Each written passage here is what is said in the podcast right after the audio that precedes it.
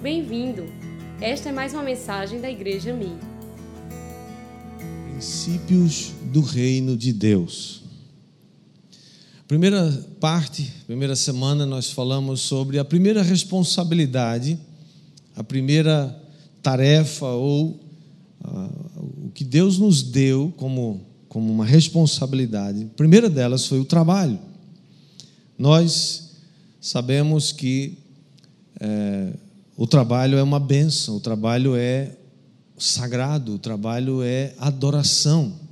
As pessoas que acham que trabalho é um problema e trabalho é, um, é uma consequência do pecado não conhecem a Bíblia, não conhecem as Escrituras sagradas, porque o trabalho foi dado antes do pecado. Portanto, Adão, quando recebeu o Éden, recebeu também, juntamente com isso, trabalho. Gênesis 2,15 diz: Deus diz que colocou Adão no Éden e, o, e deu a ele a responsabilidade de o guardar e o cultivar. Isso dá trabalho. Portanto, primeira responsabilidade, primeiro princípio do reino de Deus é trabalho. Se você fica trabalhando hoje, esperando somente no dia em que você vai se aposentar, você é um infeliz porque você não está entendendo que o seu trabalho precisa ser adoração. E a, o que muda, a diferença, é você entender isso. Ah, mas pastor, você não conhece meu trabalho, eu ganho uma merreca, eu ganho uma micharia, e eu faço um trabalho horroroso, e. Quase sempre isso é uma desculpa para você talvez está escondendo a preguiça ou está escondendo alguma ignorância a respeito do trabalho. Portanto, trabalho é uma bênção, diga amém. Segunda semana, nós vimos a segunda responsabilidade que depois do trabalho, Deus deu ao homem. E essa responsabilidade é dar. Nós somos chamados para sermos doadores. Antes de gastar alguma coisa dos dos seus rendimentos, você precisa aprender a dar.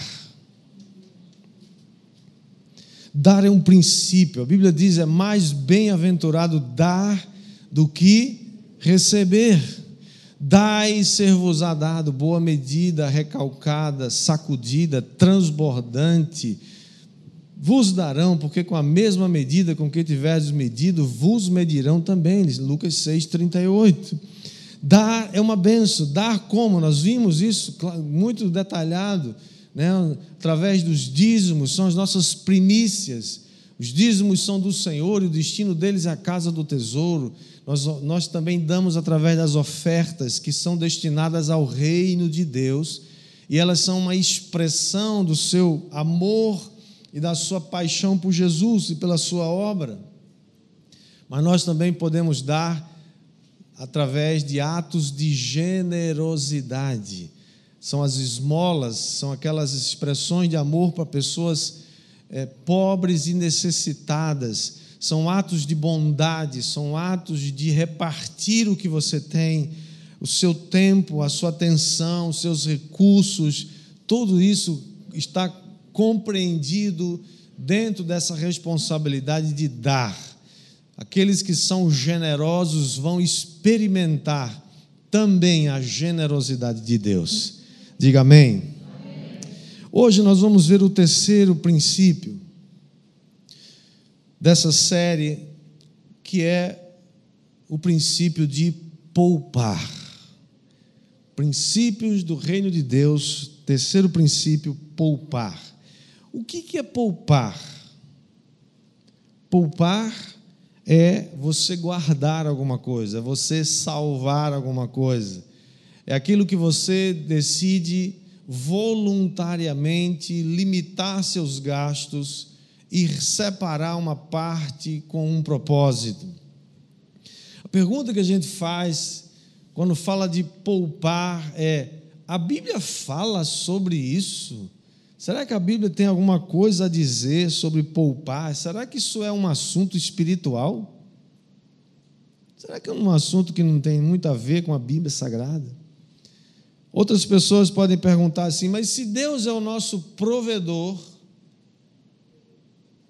poupar, se preparar para um futuro, não seria uma demonstração de falta de fé? Interessante essas perguntas, sim ou não? Alguns ainda mencionam o fato de que Jesus um dia advertiu seus discípulos a respeito da ansiedade. Ele disse: Não andeis ansiosos de coisa alguma, nem pelo que vocês hão de vestir, nem de comer, nem de beber, porque o Pai Celestial sabe de tudo e Ele é aquele que quer suprir cada uma das nossas necessidades. Ele disse que vai suprir cada uma das nossas necessidades. Amém? Você recebe aí, em nome de Jesus, provisão. Bom, então, se Deus é provedor e tem interesse em nos abençoar, por que, que vou me preocupar com isso? Será que não é uma contradição, um contrassenso? Nós vamos ver o que a Bíblia Sagrada diz, é ela que tem autoridade. Você crê na autoridade da Bíblia? Então nós vamos estudar o que, é que ela diz sobre isso. É a nossa regra, a nossa única regra de fé e prática sobre qualquer assunto, inclusive esse. Antes da gente continuar, vamos fazer uma oração? Esse é um assunto muito espiritual e o diabo vai fazer de tudo para roubar de você essa palavra e eu não quero que isso aconteça em nome de Jesus. Então, se, não se distraia, não se disperse, porque tem tesouros que Deus quer entregar para você hoje. Pai, nós te pedimos que o Senhor cele esse lugar mais uma vez com a tua presença, Pai. Sela as entradas, as saídas espirituais. Senhor, repreende toda distração, todo roubo da palavra. Nós nos opomos agora toda ação maligna, repreende toda frieza, toda energia negativa espiritual do inferno, seja queimado agora, Pai, trazendo nesse lugar um entendimento, que a tua palavra seja derramada como um orvalho sobre nós, para a tua glória, em nome de Jesus.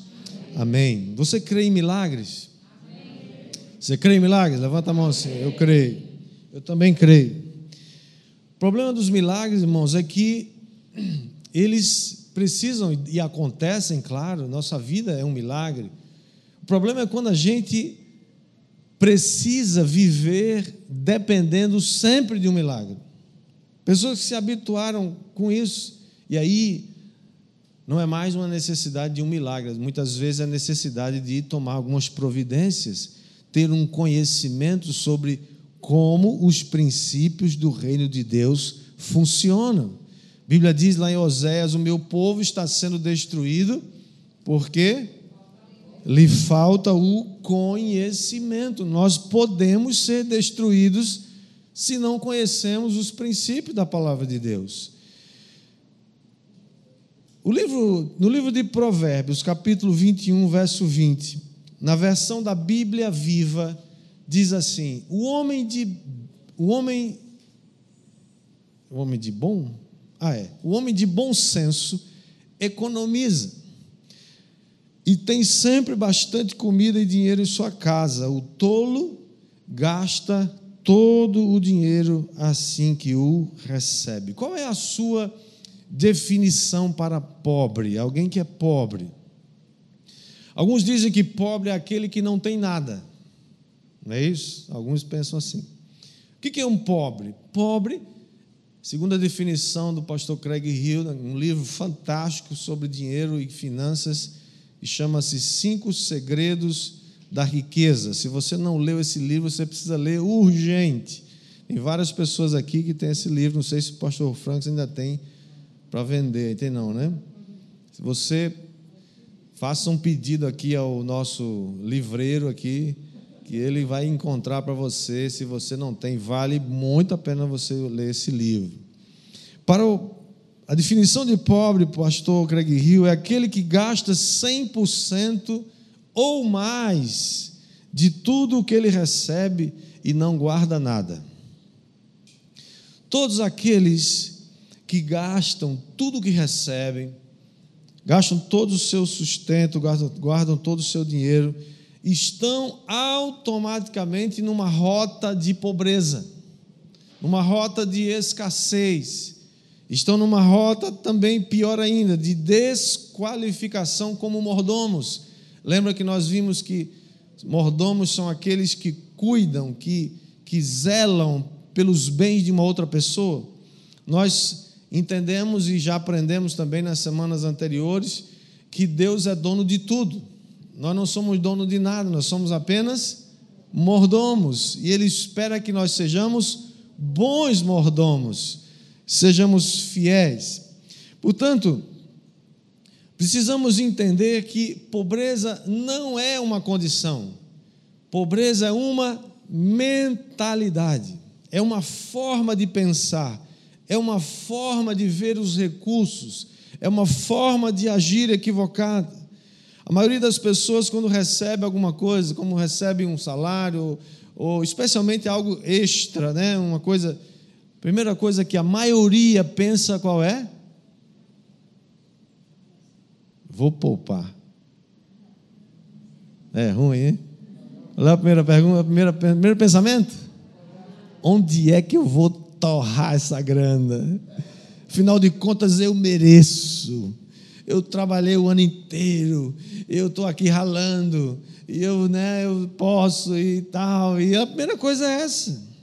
Alguns têm até uma, uma tem até um ditado, né, uma, os ditados têm sua filosofia por trás, né? O ditado que diz: dinheiro só serve para gastar e passar troco. Mentalidade de pobreza.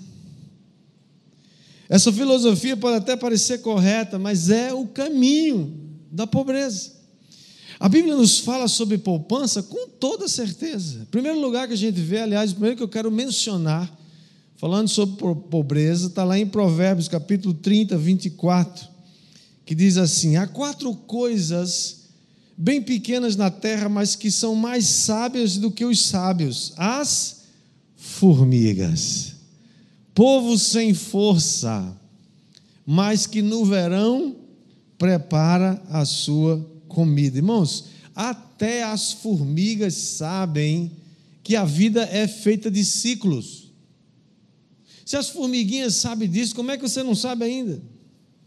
As, a vida é feita de ciclos, a economia tem ciclos ciclos de crescimento, ciclos de decrescimento, é, ciclos que, que, que sobe tudo, que está todo mundo, a economia está aquecida, tem muito emprego, tem muito negócio acontecendo, mas uma hora isso cai, começa a acabar com os empregos, começa a quebrar as coisas. Isso é cíclico, não vai deixar de acontecer nunca enquanto a gente estiver desse lado da eternidade. As formigas, elas sabem que precisam estocar sua comida no verão, porque no inverno elas não conseguem juntar comida, especialmente em lugares mais frios. E mas mesmo assim elas precisam continuar se alimentando no inverno. Portanto, elas preparam sua comida antecipadamente, se preparam, estocam e têm o suficiente. Se você abrir um formigueiro, você já teve a curiosidade de abrir um formigueiro? Não, acho que ninguém nunca entrou no formigueiro, deve ser muito perigoso, né? Mas eu já vi alguns formigueiros, né? E é interessante como aquilo é uma coisa assim, uma cidade. E eles, elas vão guardando aquelas folhinhas, e são milhões delas, comida que vai sendo guardada. Um outro, um outro exemplo de poupança nas Escrituras Sagradas, muito poderoso, é alguém que fez isso no ponto de vista de, de um país, que foi José. José do Egito faz o que? Ele implanta o primeiro modelo de poupança. Quando ele começou, quando ele economizou durante sete anos de bonança e de fartura, 20%, um quinto. Olha aqui os números já aparecendo. Ele disse: você sabe a história, José estava na, na prisão, foi lá interpretar o sonho de Faraó, interpretou o sonho, exatamente o que ia acontecer. Haveriam sete anos de fartura e depois sete anos de seca. E eles deveriam então se preparar para os sete anos de seca. Quando? Nos sete anos de fartura. Então José diz para lá em Gênesis 41, o verso 34 José diz para Faraó: Faraó devia fazer isso, pôr administradores sobre a terra, recolher a quinta parte dos frutos da terra do Egito, nos sete anos de fartura. No verso 36 diz assim: o mantimento servirá para abastecer a terra nos sete anos da fome que haverá no Egito, para que a terra não seja destruída pela fome. Irmãos, isso aconteceu quase quatro mil anos atrás, mas continua acontecendo hoje. É, são os ciclos da vida. Assim como no Egito de José, a economia de hoje também obedece a esses ciclos, né, que são que sobem e descem. Infelizmente, irmãos, muitos são pegos de surpresa. Aliás, não deveria ser surpresa, pegam desprevenidos. Por quê? Porque quando estão na bonança, estão na bênção, eles nunca guardam, nunca olham para as formigas nunca se inspiram nas formigas, acham que aquela bonança nunca vai acabar. E aí elas, eles não se preparam, ignoram essa realidade. Por outro lado, irmãos, também gostaria, antes de avançar, isso aqui ainda é a introdução da mensagem, é que nós também não, não precisamos, aliás, precisamos saber e entender que o dinheiro não é mal, que o dinheiro não não, não é o, o problema não é o dinheiro. O dinheiro, na verdade, a Bíblia nos ensina que o dinheiro é moralmente neutro. Ele tanto pode ser usado para o bem, como pode ser usado para o mal. Mas não há nele uma maldade intrínseca. A Bíblia condena não o dinheiro, mas condena o mal uso desse dinheiro. Isso está lá em 1 Timóteo, capítulo 6, verso 10, que diz: Porque o amor ao dinheiro é a raiz de todos os males, e alguns nessa cobiça se desviaram da fé e atormentaram a si mesmos com muitas dores. Foi por isso, irmãos, que Jesus condenou o homem rico e chamou ele de louco. Jesus não disse que ele era louco por causa do dinheiro, louco por causa da atitude dele. Essa parábola Jesus proferiu para os seus discípulos, está lá em Lucas 12, verso 16 em diante, que diz: E Jesus lhes contou ainda uma parábola, dizendo: O campo de um homem rico produziu com abundância. Então ele começou a pensar: Que farei? Pois não tenho onde armazenar a minha colheita. Até que disse: Já sei, destruirei os meus celeiros construirei outros maiores, e aí armazenarei todo o produto, o meu produto, e todos os meus bens. Então direi à minha alma: Você tem em depósito muitos bens para muitos anos, descanse, coma, beba, aproveite a vida. Mas Deus lhe disse: Louco, essa noite lhe pedirão a sua alma, e o que tem, você tem preparado, para quem será? Assim é o que ajunta tesouros para si mesmo, mas não é rico para com Deus. Porque onde estiver o tesouro de vocês, aí estará também o seu coração. Irmãos, aquele homem era muito trabalhador, admirável. Aqueles que precisavam né, é, produzir, provavelmente tinham que aprender com aquele homem. Diz que ele, ele produziu muito. O problema é que ele era avarento. Ele disse: o problema está nessas palavras que ele usa. Olha o que ele diz: Vou recolher toda a minha riqueza, ou a minha colheita, todos os meus bens, e direi à minha alma: alma, descansa, come, bebe, folga, vai passear, vai para Israel toda semana, todo ano com o pastor Ricardo. Vai fazer muita coisa, vai, vai comer bem, vai fazer tudo. É você, aproveita, você merece, você produziu, você. Parece que aqui, irmão, nessa história, não tem lugar para ninguém, é só para ele. É tudo dele, é tudo para ele. Isso aqui é o protótipo do rico egocêntrico, que ganhou muito dinheiro, mas só serve para ele. Por isso que Jesus o chama de louco, porque ele não pensa em ninguém, ele não reparte com ninguém, ele não dá para ninguém, ele não é generoso, e ele não se lembra que vai morrer, que não vai levar nada. por isso, irmãos, que o dar, olha mais, uma, olha mais aqui uma vez, lembrando da semana passada, o dar sempre vem antes de qualquer outra coisa. Depois do trabalho, a primeira coisa que você tem que separar dos seus rendimentos é dar. Se você inverter essa sequência, você vai ser candidato a escravo de mamon. Dar seja na forma de dízimos, ofertas ou atos de generosidade, sempre virão antes até do poupar. Tem pessoas até que conseguem trabalhar duro e conseguem poupar. Esse homem conseguiu. Ele consegue trabalhar muito, ele consegue poupar muito, mas falta a ele alguma coisa. Falta a ele obedecer o princípio do dar. Dá vem antes, irmãos. Você quer ver a janela do céu se abrir sobre a sua vida?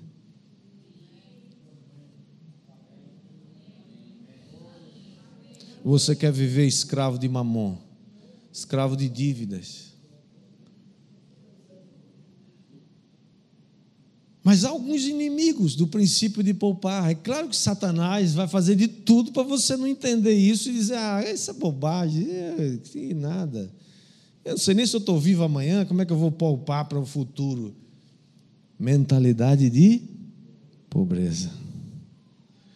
O primeiro inimigo do, do princípio de poupar é o imediatismo. O imediatismo é aquilo que você diz assim: por que eu vou esperar? Se eu posso comprar agora, só pago depois. Tem umas promoções aí que dizem assim: compre agora, já desfrute e comece a pagar em janeiro de 2020. 21, aliás. Já, já passou. Já está devendo.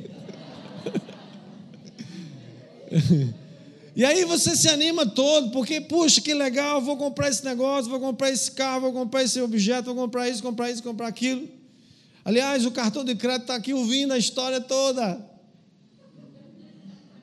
Ele começa a tremer no seu bolso, na sua bolsa também, começa a fazer assim, ó. Estou aqui, ó. Você tem crédito, meu irmão, vai lá, manda brasa, né? Bobagem. Olha, olha a prestação. Irmão, já viu, já viu a técnica da galera nas lojas? O que, é que, eles, que, é que eles põem lá? Divide em 12 suaves e a perder de vista prestações e coloca só o valor da prestação. O negócio custa lá mil reais, ele coloca assim, 12 de, sei lá, 150. Aí você olha assim, poxa, 150 eu posso pagar, mas eu quero, legal. Ele faz a conta da prestação e não faz a conta de quanto ele vai ter que pagar. Aliás, muitas pessoas estão caindo, irmão, nessa armadilha do crédito fácil. E os bancos adoram isso porque eles vão receber muitos juros de inadimplentes. Quem vive pendurado em cartão de crédito é escravo de um banco. E se Deus não tiver misericórdia de você, eis que te digo, varão, grande é o tempo que tu vais pagar por isso. Diga misericórdia. Você quer ser liberto disso? Eu quero profetizar sobre a sua vida que você vai ser liberto disso. Em nome de Jesus. Segundo inimigo do princípio de poupar é o consumismo. Irmãos, consumir é uma forma de poder. Aliás, existe até uma, um conceito né, na, nas, nas avaliações aí do, do, de, de crédito e de, dessa, dessa, da economia, que é o princípio é, do, da capacidade de consumir. Pessoas que têm alta capacidade de consumo, pessoas que têm média, baixa assim por diante. Portanto, consumir se reveste de, uma, de, uma, de um conceito de poder. Pessoas que consomem podem consumir. Aliás, tem pessoas que estão usando essas coisas como uma muleta. Pessoas com problema de identidade. Não consegue ir num shopping não sair com sacola nas duas mãos, ainda pendurado na, nas, nos ombros, pendurado nas orelhas, porque não cabe mais de tanta sacola.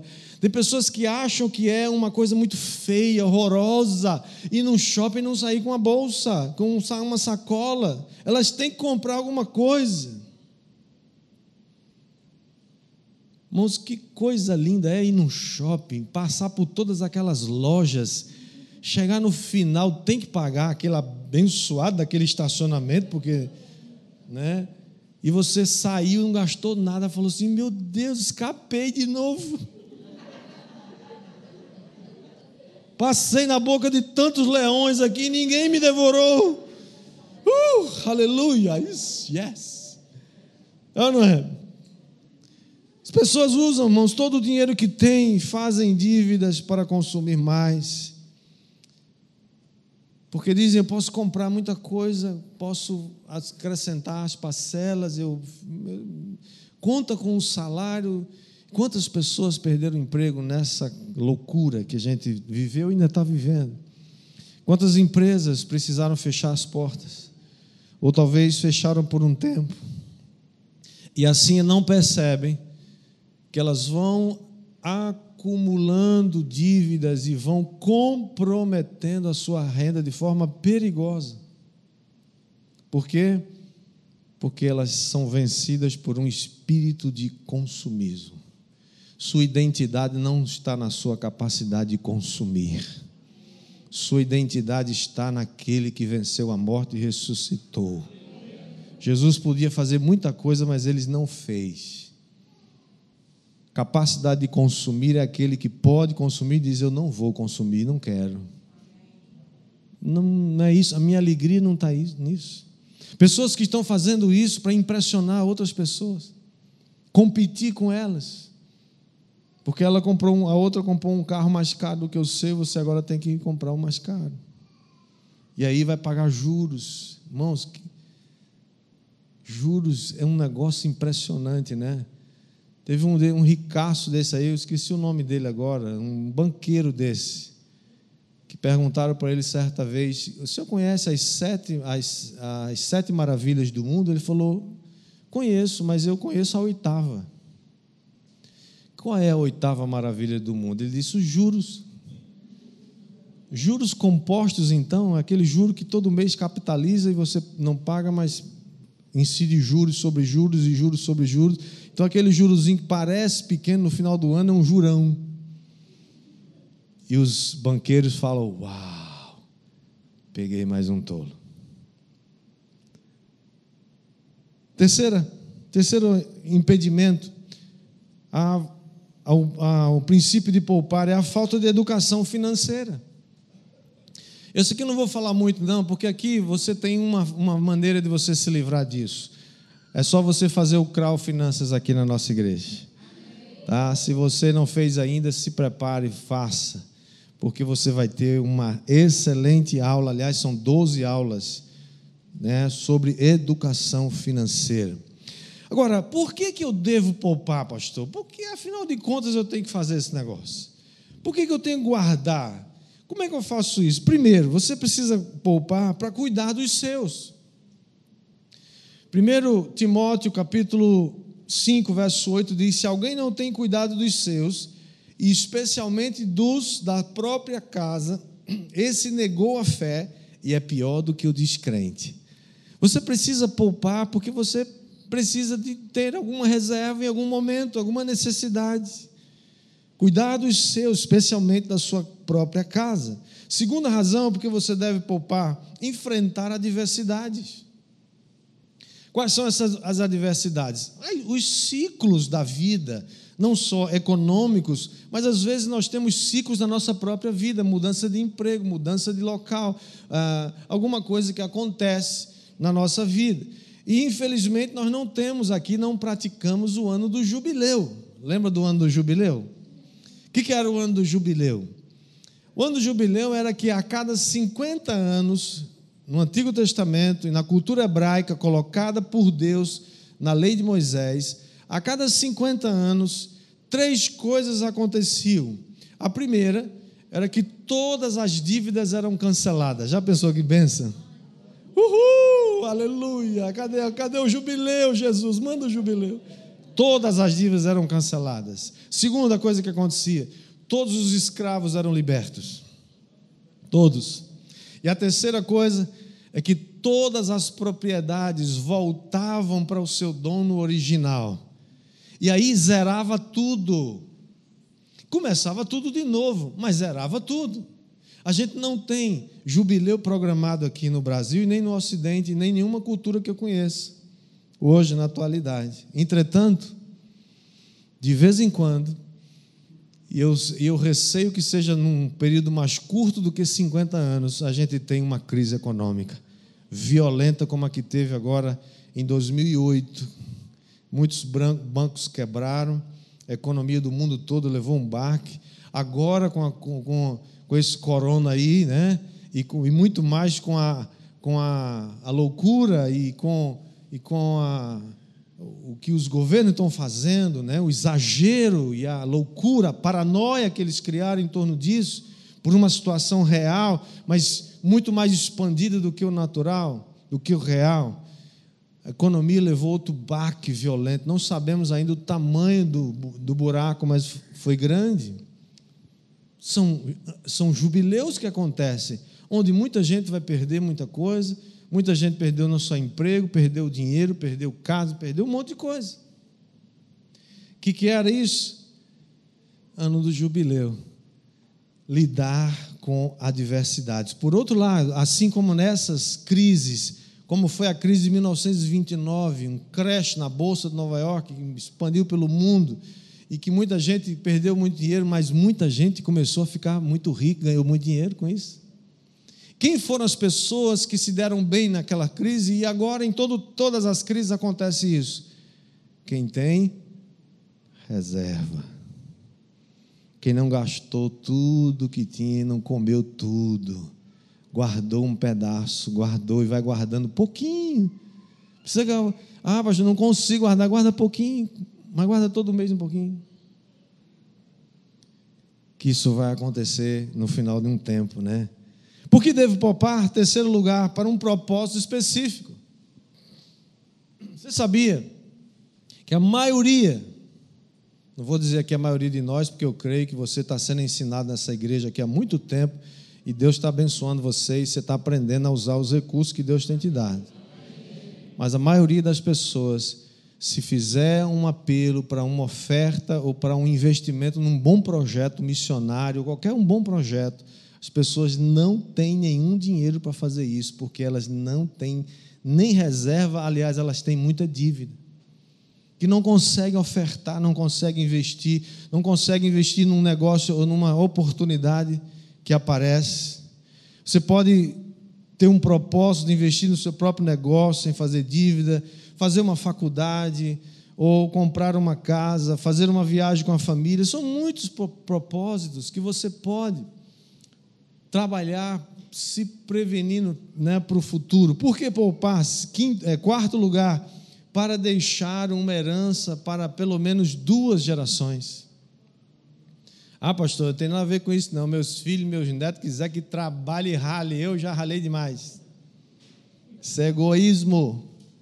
E a Bíblia nos ensina sobre isso, sabia? Está lá em Provérbios 13, 22, que diz: O homem bom deixa herança aos filhos de seus filhos, mas a riqueza do pecador é depositada para o justo. Você sabia que até 100 anos atrás, aproximadamente, Ninguém tomava um financiamento para comprar uma casa e pagar juros por 30 anos. Ninguém fazia isso. Você toma uma casa e paga três. Alguém levou duas. Do seu suor abençoado.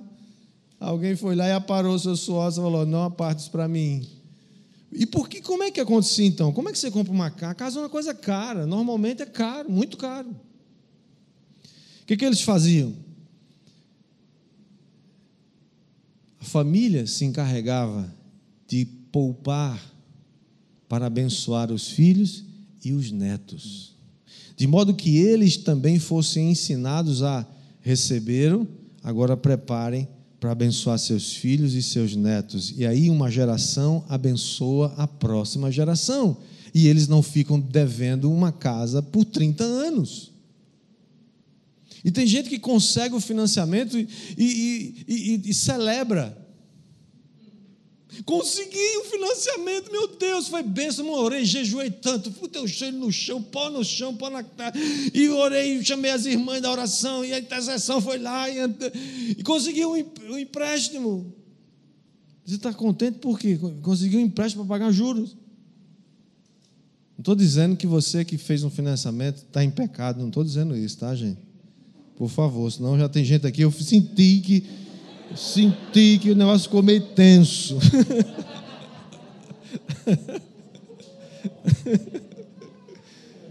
Teve gente que já ia saindo lá para vender a casa. Não precisa fazer isso, não é pecado fazer financiamento. Ah, pastor, finalmente. Já estava me sentindo o próprio culpado. Não é pecado fazer um financiamento, meus irmãos, mas eu estou tentando fazer você entender uma coisa. Nós já fomos longe demais nessa loucura de sermos escravos de bancos, de juros. A gente não precisa. O problema é o imediatismo. Eu quero agora, e quero agora, quero ser. Que a gente quer tudo instantâneo, botar no micro-ondas e sair uma casa. Não funciona dessa maneira. Essa passagem de Provérbios, irmão, nos ensina que um homem bom deve fazer uma poupança sim. Guarda para abençoar seus filhos, seus netos, dessa família. Essas famílias, é, na verdade, se tornavam efetivamente o banco para seus futuros, né, para suas futuras gerações. O problema é que nós estamos ocupados demais tentando sobreviver, pagar a conta mais do que a gente devia ter e administrando dívidas mais do que a gente deveria ter. E aí a gente não, não tem nem para a gente, quanto mais para os nossos filhos e para os nossos netos. E vivemos aquilo que a Bíblia diz: quem toma emprestado é servo de quem empresta. Por que poupar? Quinta e última, para você aprender a controlar o dinheiro e não ser controlado por ele. Jesus nos advertiu quanto a isso, Mateus 6, 24, ele diz: Ninguém pode servir a dois senhores, porque ou irá odiar um e amar o outro, ou irá se dedicar a um e desprezar o outro. Vocês não podem servir a Deus e às riquezas. Irmãos, as riquezas são fortíssimas competidoras com Deus. Se você não vigiar, você vai servir a mamão. Se você não vigiar, você vai servir as riquezas. Quero terminar só lembrando que você não poupa para ficar rico. Duas coisas que eu quero terminar falando sobre isso.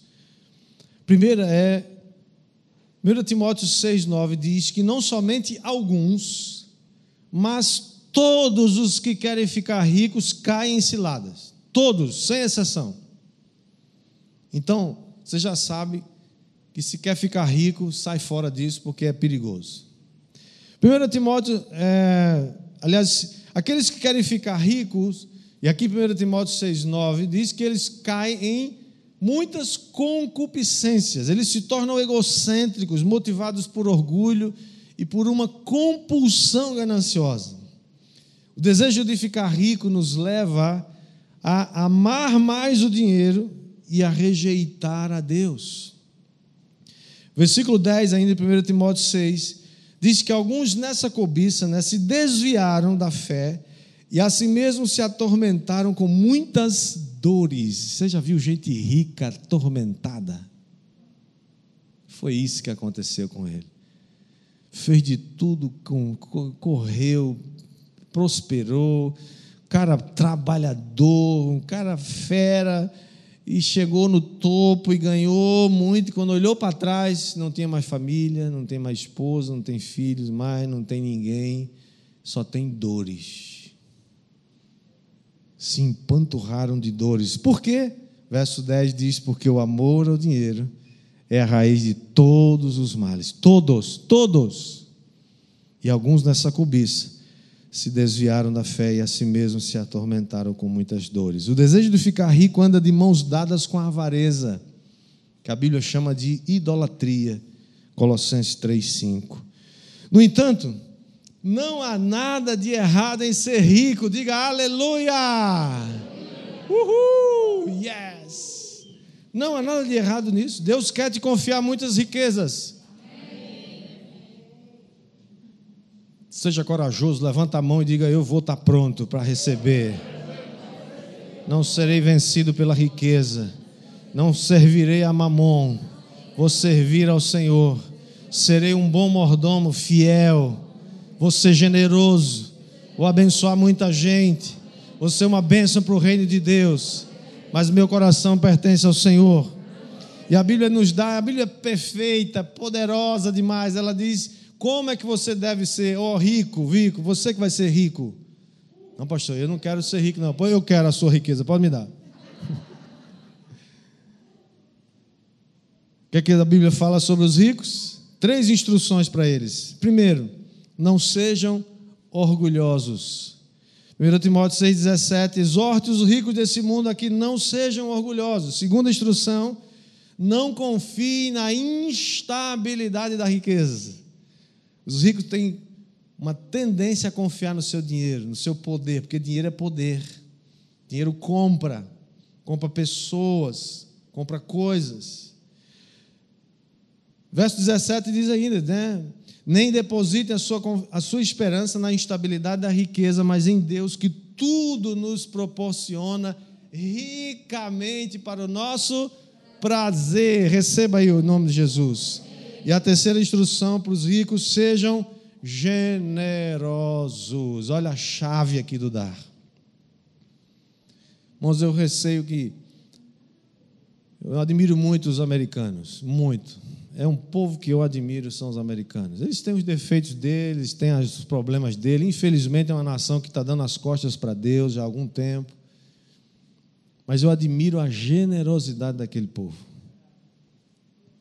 Eu não sei se eles são generosos porque são ricos, são prósperos, aliás, ou eles são prósperos porque são generosos. Eu acho que uma coisa alimenta a outra. Você não tem ideia do poder da generosidade. Como Deus vê isso. Então, 1 Timóteo 6,18, o Senhor fala que eles façam o bem, sejam ricos em boas obras, generosos em dar, prontos a repartir ajuntando para si mesmos um tesouro que é sólido fundamento para o futuro, a fim de tomarem posse da vida eterna ou da verdadeira vida. Portanto, irmãos, não tenha medo de ter lidar com dinheiro. Tenha medo e tenha receio de você fazer aquilo que Deus não se agrada. E nem ser vencido pelo dinheiro. Não ter amor ao dinheiro. A Bíblia dá todas as dicas, está Está aqui, irmão, está aqui tudo. Princípios para você. Se você obedecer os princípios, você não vai errar. Porque Deus quer e deseja assim, que você, Deus, Deus, quando quer abençoar uma igreja, uma cidade, Ele abençoa você. Ele abençoa as pessoas. Mas Deus não vai botar dinheiro nem recurso na mão de alguém que é avarento, que vai desperdiçar os seus recursos. Ele não vai fazer isso. Ele vai colocar na mão de quem é mordomo fiel. Nós estamos aqui orando, declarando e treinando mordomos fiéis. Que Deus vai botar muito dinheiro na sua mão, muitos recursos na sua mão, e você já sabe, quando ele chegar, você não vai sair para o shopping correndo para gastar e comprar aquela bolsa de 15 mil reais, pelo amor de Deus.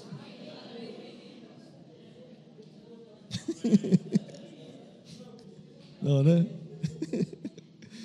Amém. Terminando. Já disse isso umas cinco vezes. Alguns perguntam, pastor, como é a maneira de investir? Na próxima semana eu vou falar um pouquinho mais sobre isso. Mas eu queria terminar com essa que diz: alguém perguntou, pastor, posso investir em jogos e loterias? Se é para multiplicar, nós vamos dar logo uma cartada daquela para ver que vai que eu ganho na Mega Sena. Embora a Bíblia não condene especificamente esse tipo de atividade, muitos que jogam o fazem com a ideia de ficar rico. E aí eles já violam o mandamento que diz: todos que querem ficar ricos vão ser atormentados. Você já começa violando um princípio. Segunda coisa, todo tipo de jogo de aposta envolvendo dinheiro deve sim ser evitado mesmo. Por quê? Porque a motivação, irmãos, é ganhar dinheiro sem trabalhar duro. E isso viola outro princípio, o primeiro que nós falamos aqui duas semanas atrás. Trabalhe a forma, a maneira pela qual Deus faz provisão e traz abundância na sua vida. Portanto, quando você faz uma fezinha, numa mega cena daquela, ainda teve um sem vergonha um dia que pegou, chegou para mim e falou assim: Pastor, o senhor que é um homem de oração, o senhor podia marcar uma cartela dessa para mim aqui?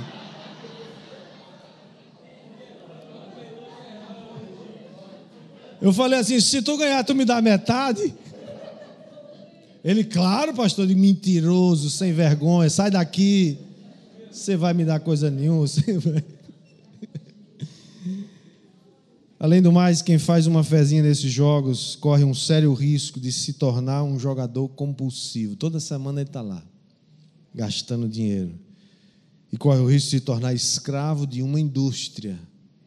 Isso é uma indústria que tem escravizado muita gente é só olhar para os cassinos, que é um dos, desse tipo de jogos. Você pode colocar seu dinheiro no banco, você pode investir em ações, em imóveis, são tantas maneiras. Eu não sou consultor de investimentos, mas é necessário que você saiba de uma coisa: nessa terra não há nenhum investimento garantido.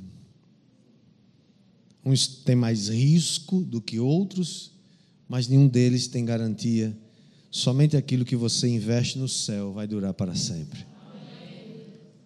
Então, o último texto diz, Mateus 6, 28, desculpa, Mateus 6, 20, diz: Mas ajuntai para vós outros tesouros no céu, onde traça nem ferrugem corrói, e onde ladrões não escavam e nem roubam.